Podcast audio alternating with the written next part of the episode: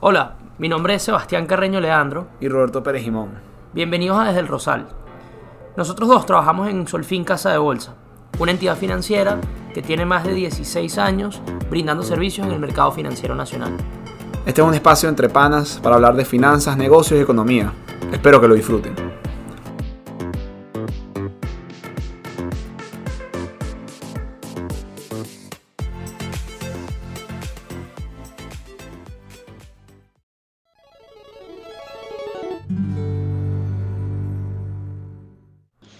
Hola, bienvenidos a Desde el Rosal.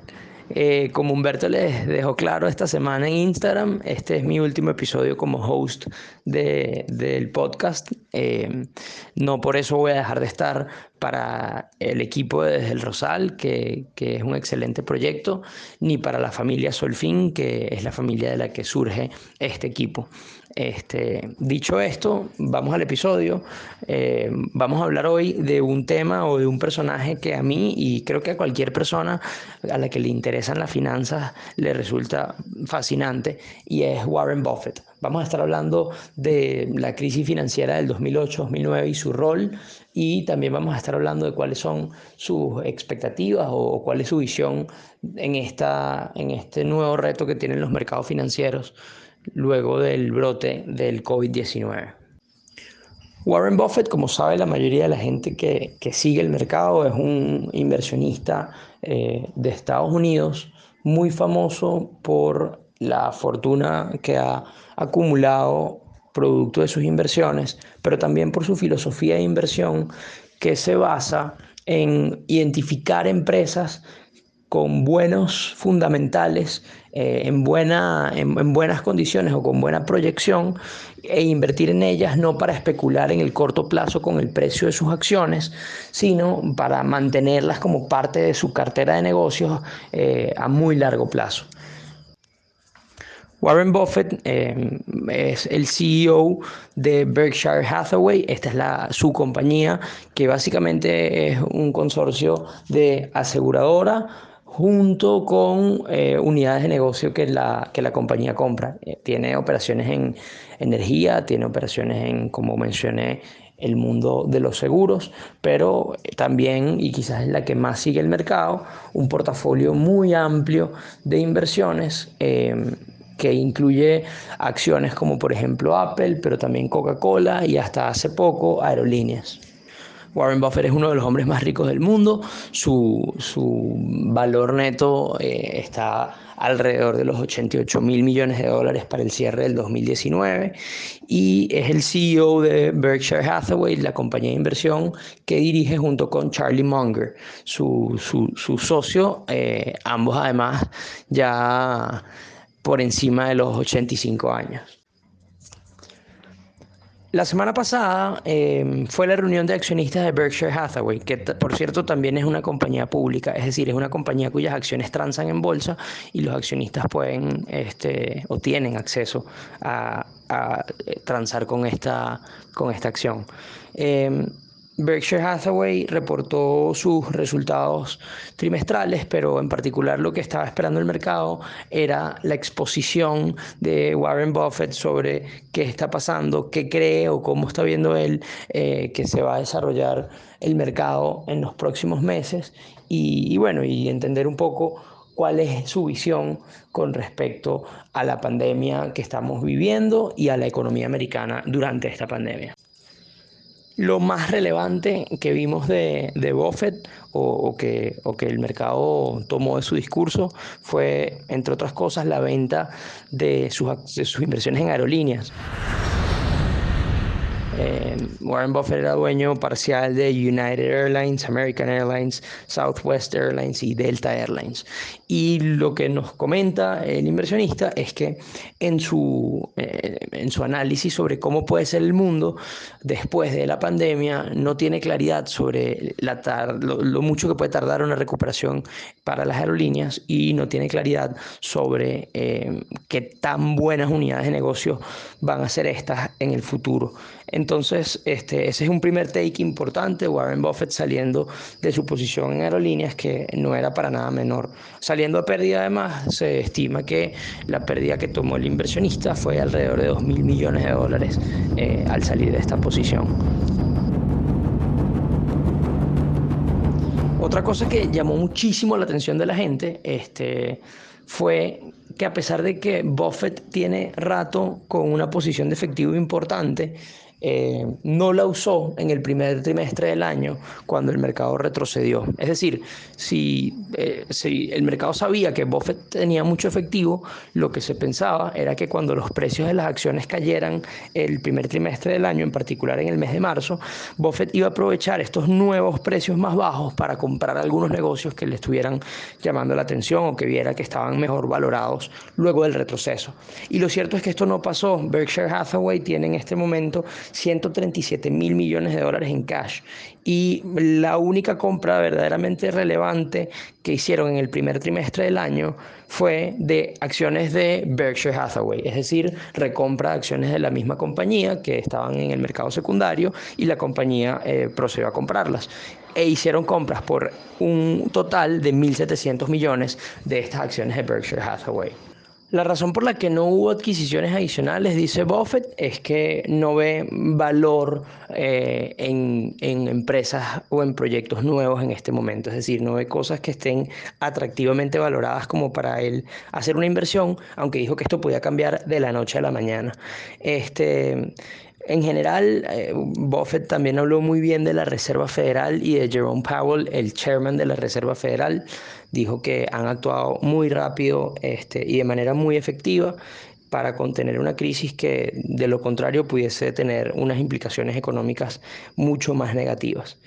Eh, Buffett, al final, el mensaje relevante que quiso mandar a sus inversionistas fue, eh, lo mejor que puedes hacer es comprar o invertirte lo antes posible en el S&P 500.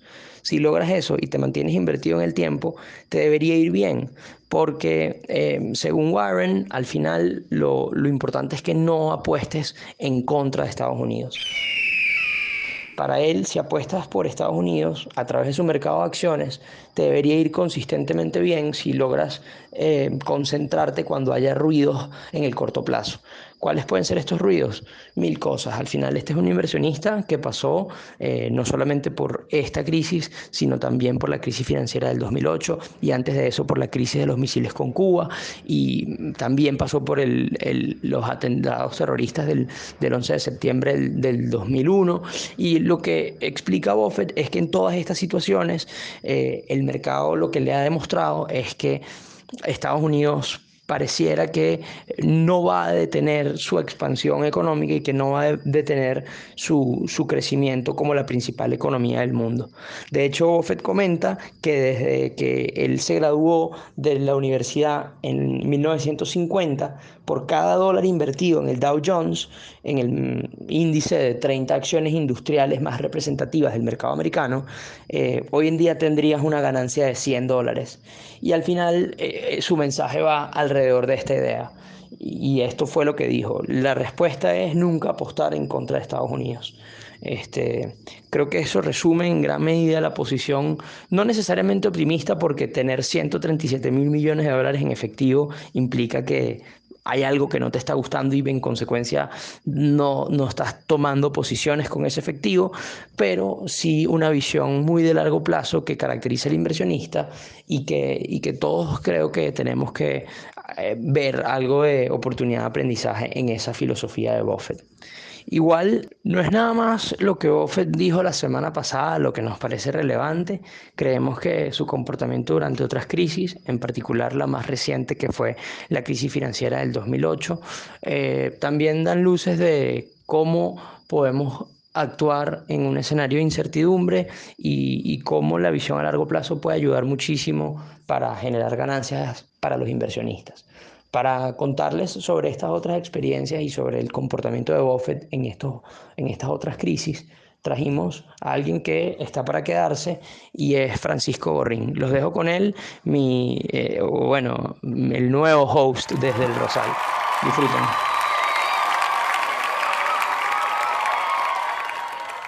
Gracias seas todo lo mejor y el mayor de tus éxitos en tus nuevas aventuras.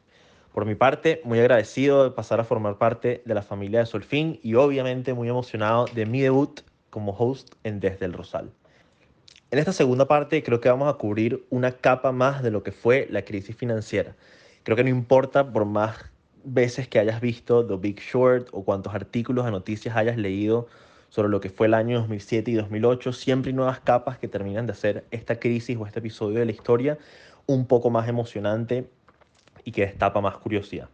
Ahora, vamos a comparar un poco el comportamiento de Warren Buffett durante esta crisis y la gran crisis financiera 2007-2008, analizar lo que fue su rol y revisar sus transacciones más importantes. En la actual crisis, Buffett ha sido paciente acumula cantidades récord de efectivo y sus principales operaciones han sido de venta, deshaciéndose, como dijo Sebastián, de sus posiciones en aerolínea. Sin embargo, en 2007, Buffett fue sumamente agresivo. A comienzos de la crisis, en lo que las acciones empezaron a registrar grandes pérdidas, Buffett se movió rápido y empezó a comprar agresivamente. Esto causó una lluvia de críticas en su contra, diciendo que había actuado demasiado pronto y que los precios que estaba consiguiendo eran subóptimos. También se dice que en aquellos días de la crisis financiera, el teléfono de Berkshire Hathaway sonaba 24/7.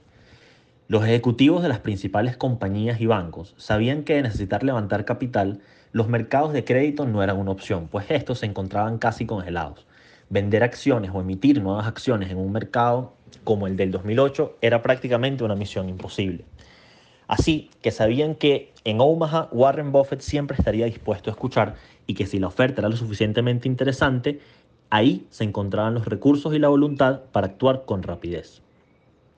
En agosto de 2008 empezaron a correr los rumores con fuerza de que la situación financiera de los principales bancos del país era mucho más débil de la que estos mismos estaban reportando de forma pública, a medida que las acciones de los bancos sufrían fuertes caídas, los bancos se concentraron en negar los rumores para transmitir la confianza y la seguridad de que contaban con los recursos suficientes para surfear la actual crisis.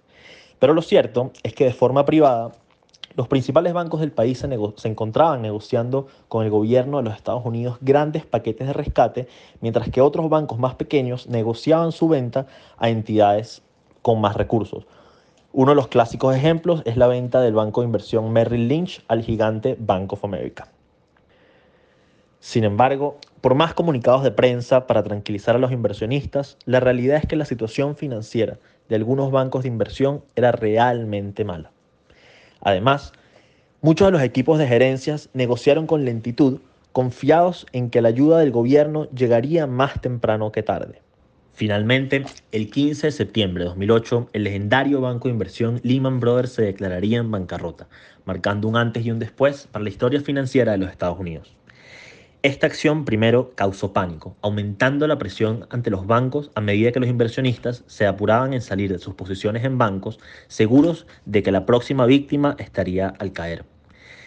Por otro lado, el gobierno americano aumentó los esfuerzos para finalizar un paquete de ayuda a los principales bancos, a medida que estos, a su vez, trataban de concretar sus propias ventas o alguna forma de conseguir capital de nuevos inversionistas. Fue aquí cuando Goldman Sachs decidió dejar de esperar. Sabían que necesitaban efectivo urgente y que quizás la ayuda del gobierno llegaría demasiado tarde. Ante esto, se propusieron realizar una nueva emisión de acciones, sin embargo, con las condiciones actuales del mercado, sabían que éstas no, conseguirían comprador a menos que alguien le diese un espaldarazo de confianza al banco. ¿Y quién mejor para dar un espaldarazo de confianza que Warren Buffett? Goldman se puso en contacto con Buffett y explicó la situación. Aquí, Buffett se dio cuenta de que tenía la oportunidad de lograr condiciones imposibles de conseguir en cualquier otro mercado. Fue así como las dos partes lograron trabajar un acuerdo y lograron anunciarlo apenas ocho días después de la quiebra del banco de inversión Lehman Brothers. El acuerdo fue así. Goldman acordaba vender 5 mil millones de dólares en acciones preferidas con un dividendo asegurado del 10%, más la opción de adquirir 5 mil millones de dólares en acciones comunes en los próximos cinco años.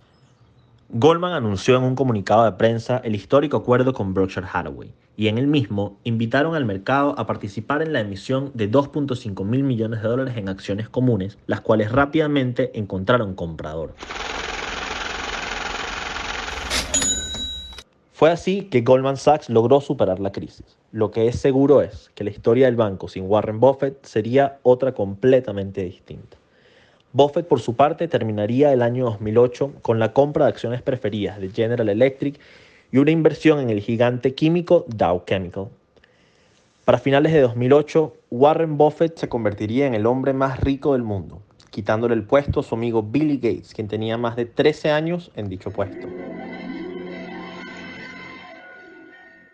Si tienen alguna duda sobre el rol de Warren Buffett o la crisis financiera en general, o si sencillamente nos quieren decir qué otros temas quisieran escuchar en las próximas semanas, nos pueden escribir por Instagram desde .el.rosal y ahí estaremos más que dispuestos a contestarles cualquier duda y recibir sus sugerencias. Nos vemos la semana que viene, siempre desde el Rosal.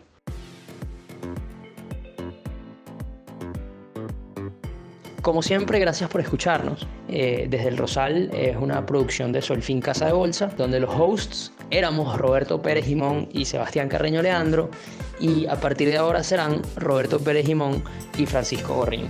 Espero que los disfruten este, y que les hagan saber cuánto me extrañan dentro de uno o dos capítulos. Gracias por todo, los quiero mucho.